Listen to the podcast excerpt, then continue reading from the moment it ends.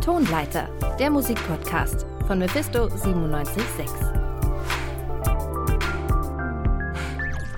Moin Moin und herzlich willkommen zurück zum Tonleiter Podcast. Mein Name ist Bruno Richter und auch diese Woche haben wir wieder äh, ein paar der neuesten und spannendsten Releases dabei. Und mit wir meine ich natürlich sowohl mich als auch meine KollegInnen hier mit mir im Studio. Das sind zum einen Saskia Schiebak.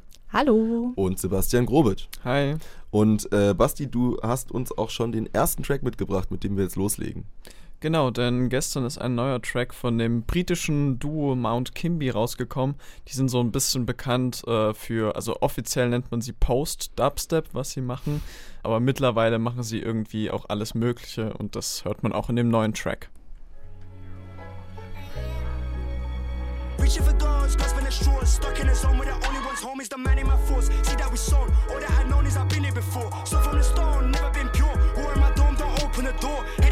Sat on the floor. Boys don't cry when you're crying for. It's a hard knock life. Wish I float away the sea. C'est la vie, such is life. Don't bring sand to the beach. You can judge somebody by the company they keep. They're my friends, kill my friends, and truthfully is. In Your Eyes heißt der Song von Mount Kimby, featuring äh, so Leute wie Slow Tie oder auch Danny Brown. Das sind ja doch schon äh, größere Namen in der Musikindustrie. Zeigt uns das, dass Mount Kimby jetzt schon relativ weit oben angekommen ist? Ja, sind sie auch schon länger. Also sie haben auch schon Anfang der 2010er viele Kollaborationen mit sehr äh, naja, namhaften KünstlerInnen, vor allem aus Großbritannien gemacht. Zum Beispiel King Cruel sei da zu nennen. Und in letzter Zeit machen die viel mit James Blake, also auch so Pop-Piano-Balladen quasi. Das war jetzt eher Hip-Hop, kam so ein bisschen aus dem Nichts. Eigentlich machen sie viel Elektronika und äh, poppigeres Zeug. Ja, Saskia, äh, kannst du dich da mit dem anscheinend neu gefundenen Hip-Hop-Sound auch anfreunden oder hättest du dir mehr Elektronisches gewünscht? Mm, nee, also ich finde das eigentlich cool. Also gerade am Anfang vom Song und immer so zwischendrin. Ich weiß nicht, man kennt ja von YouTube diese Lo-Fi, Study, Sleep, Blabla Playlists und mhm. irgendwie hat mir das so ein bisschen diese Vibes gegeben, ähm, so zwischendrin immer so, ja, so Lo-Fi-Einspieler fand ich irgendwie eigentlich ganz interessant. Eine nette Abwechslung. Ja, mir hat das instrumentalisch auf jeden Fall auch gut gefallen, auch wenn ich mir am Anfang ein bisschen was anderes erwartet hätte, muss ich sagen. Der Song nimmt ja nach seinem Intro einen kleineren äh, Cut und äh, ja, entwickelt sich dann mehr in so eine Lo-Fi-Richtung. Ich hätte eigentlich erwartet, dass man da mit einem Drill-Beat oder zumindest Drill-Drums einsteigen würde. Hat mich ein bisschen enttäuscht, muss ich sagen. Verständlich, aber jetzt von Mount Kimby Drill Musik zu erwarten, ich glaube, so weit sind sie noch nicht. So viel machen sie dann auch noch nicht. Aber vielleicht können wir auf dem bald erscheinenden Album auch Drill Musik erwarten, wer weiß. ich drücke die Daumen auf jeden Fall. Äh, und mach einfach mal weiter, denn mein äh, nächster Song ist auf jeden Fall auch hip-hoppig. Äh, der Hamburger Rapper Disaster hat seine neue Single rausgebracht. Kenny Akana, Lara, aus dem SUV, ey, was für Karma. Keiner kriegt hier das, was er verdient, das Alemannia. Waffen für die Welt, Freiheit ist ein Synonym für Geld. Meine Schwestern haben Hunger, im Kopf das Geld, im Herzen Kummer. Babylons Burning, zieh durch oder zieh eine Nummer. Wir kommen an einen Tisch und holen uns den Hummer. Hey, wow, meine Schwestern haben ja, wie man äh, unschwer erraten kann, glaube ich, Hunger heißt die Single. Äh, ich werfe das einfach mal so in die Runde. Was, was haltet ihr denn so davon? Hm, also ich finde, es klingt schon offensiv, aggressiv, also schon so ein bisschen wie eine Kampfansage. Jetzt nicht so, dass man subtil am System Kritik übt, sondern wirklich einfach offensiv die Dinge anspricht, die falsch laufen. Und ich glaube, dafür ist er ja auch mittlerweile relativ bekannt für diese systemkritischen, gesellschaftskritischen äh, Texte, zumindest in der Vergangenheit so ein bisschen. Ja, voll. Äh, Disaster kennt man jetzt eigentlich schon seit ein paar Jahren dafür, dass er doch sehr konkret äh, Sachen kritisiert. Früher war er doch ein bisschen softer unterwegs, soundtechnisch, aber mittlerweile zieht er da richtig an, seit seinem äh, letzten Album schon. Und mir, ich, ich habe den Eindruck, dass das neue Album auch äh, ziemlich kompromisslos wird. Überraschenderweise auch produziert von The Crates, die man eigentlich nicht für so einen äh, unbarmherzigen Sound kennt, finde ich aber sehr, sehr cool. Ich finde es auch interessant, wenn man jetzt äh, The Crates eher so als die kennt, die dann für Capital Bra oder so eher so poppigere äh, Hits machen und jetzt auf einmal auf einem Track sind, wo Disaster äh, Waffenlieferungen äh, kritisiert, was man ja auf jeden Fall auch machen kann.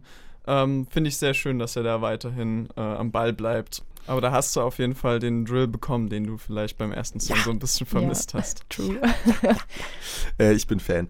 Äh, okay, dann äh, gucken wir mal äh, noch ein kleines bisschen in die Vergangenheit. Äh, denn letzte Woche kam das Album Touch the Lock von Uto raus, wenn ja. ich die richtig ausspreche. Genau. Herrlich. Ja, Saskia, du musst es ja wissen. Du hast dich nämlich äh, in unserer letzten Live-Sendung da äh, drüber unterhalten und dieses Gespräch hören wir jetzt einfach nochmal kurz äh, an. Mephisto 97.6 Frisch gepresst. Dreh mal die Boxen auf, ich will's hören.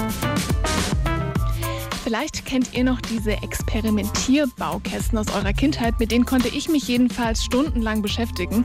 Ich habe da so Kristalle gezüchtet, irgendwelche Dinge zusammengebaut.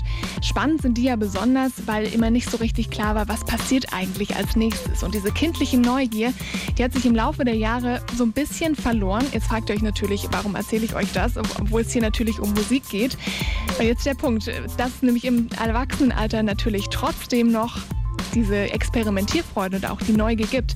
Das zeigt gerade das französische Künstlerduo Uto. Ihr neu erschienenes Debütalbum Touch the Look. Das spielt mit ganz bewusst mit neuen und experimentellen Klängen. Und wie das Album klingt, das weiß meine Kollegin Saskia Schieback und die ist jetzt bei mir hier im Studio. Hallo Saskia. Hi Gloria. Ja Saskia, wie muss ich mir denn jetzt diesen neuen und experimentellen Sound auf diesem Album Touch the Look vorstellen? Die Songs auf dem Album sind, ich sag jetzt mal, strukturiert, unstrukturiert. Man hat eher das Gefühl, dass die Songs, während sie spielen, gerade erst entstehen, so beinahe als wäre man ein Teil dieses Entstehungsprozesses. Und unter anderem ähm, baut Uto auch verschiedene eher musikuntypische Soundeffekte in ihre Songs ein, wie zum Beispiel im Song Souvent Parfois.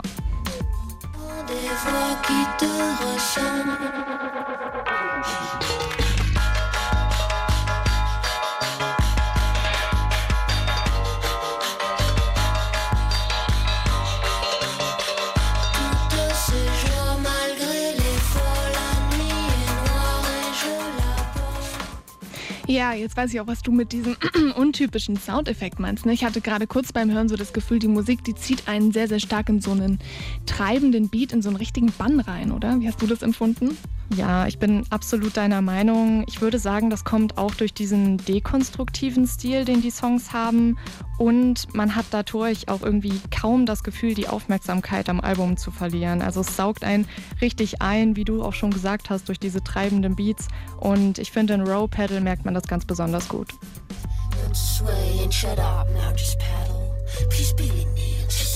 a bit, key that fits the door with your guidance. I lack confidence. Save me now. Ja, der Song, der war jetzt in Englisch, der davor Französisch. Ist das was, was sich jetzt auch durch das gesamte Album zieht, dieser Sprachenwechsel?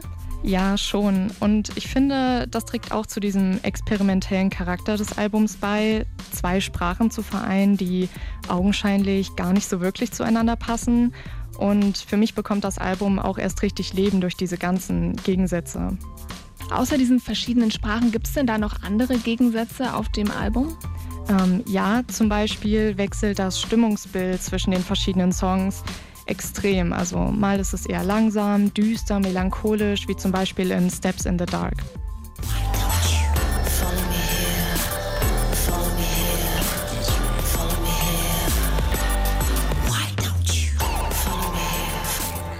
Es gibt auf jeden Fall auch düstere Songs auf der Platte und gerade die erste Hälfte des Albums ist eher dynamisch und es wird dann zum Ende hin immer ruhiger. Mhm.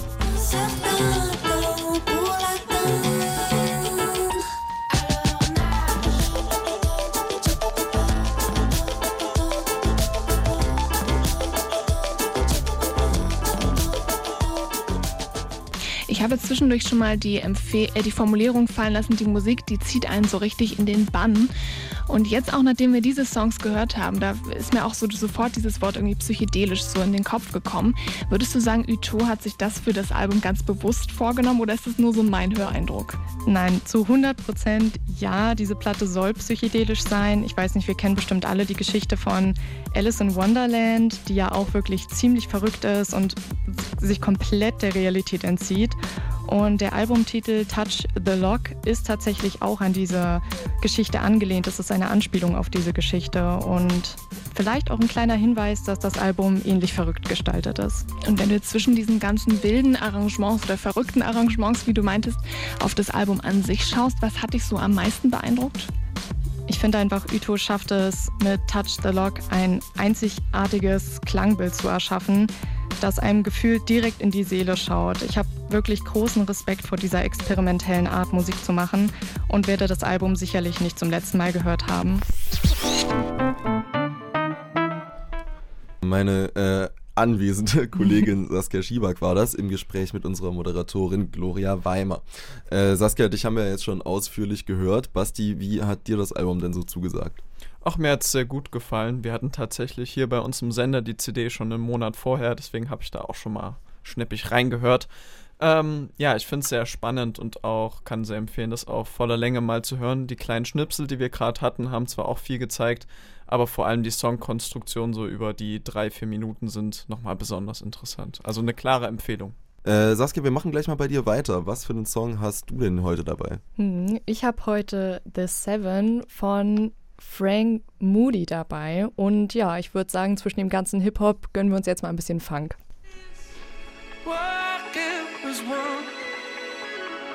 The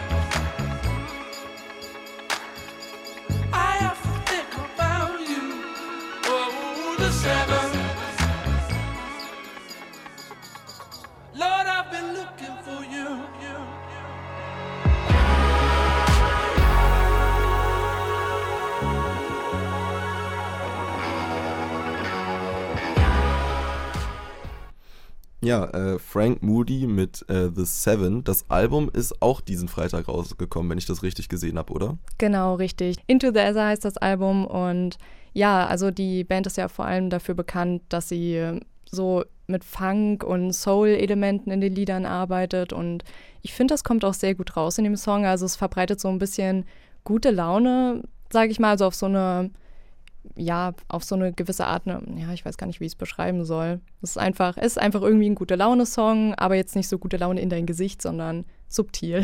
Ich finde, das beschreibt es eigentlich ziemlich gut. Ich hatte beim Hören auch die ganze Zeit gedacht, dass ich bei dem Text eigentlich auf den, auf den nächsten Pop-Drop warte. Und das ist auf eine sehr angenehme Art nicht passiert. Äh, Basti, wie, wie stehst du denn dazu? Ja, ich hatte auf jeden Fall einen äh, fast identischen Eindruck, weil ich beim Anfang des Songs so ein bisschen die Angst hatte, dass es mir zu generisch wird und so halt so der klassische, ja, Sommer Feel Good Song. Aber ähm, ich fand äh, von der Komposition her sehr interessant, dass quasi so der gesamte Song so auf diesen einen, diesen einen Drop äh, hinzielt und es nicht so genau, halt nicht so generisch und erwartbar. Es ist ein bisschen äh, mehr los, als man vielleicht beim ersten Mal denken würde. Und äh, es soll von der Machart übrigens so ein bisschen an äh, Wilden Westen angelehnt sein. Vielleicht hat man es ja gehört, so von den Soundeffekten im Hintergrund ein bisschen. Die tiefen Gitarren, die zwischendurch immer Genau, dünn, genau. Ja. Das soll so ein bisschen daran angelehnt sein. Fand ich auch spannend. Ist mir gar nicht so aufgefallen, aber jetzt, wo ihr es sagt, auf jeden Fall äh, kann, ich, kann ich auch gut sehen. Ist dann eher so ein äh, fröhlicherer Western. Genau. Dann hast du ja schon gesagt, das war eine kleine Auflockerung zwischen den ganzen Hip-Hop-Songs und das heißt, natürlich kommt jetzt nochmal äh, zum Abschluss eine kleine Portion Hip-Hop noch, wenn auch äh, ein bisschen, bisschen ungewöhnlicher, würde ich sagen, denn heute hat Frank Hemd sein allerletztes Projekt veröffentlicht.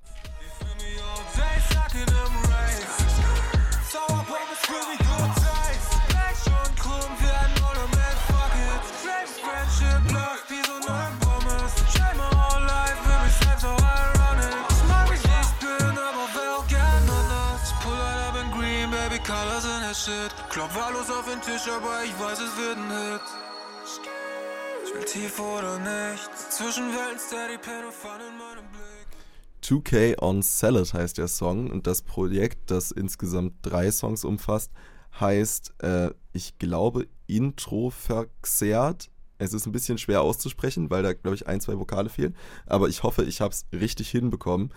Äh, ihr könnt ja mal euren, euren ersten Eindruck sagen. Mhm. Also das, was mir so in den Sinn gekommen ist, war irgendwie das Wort dekadent.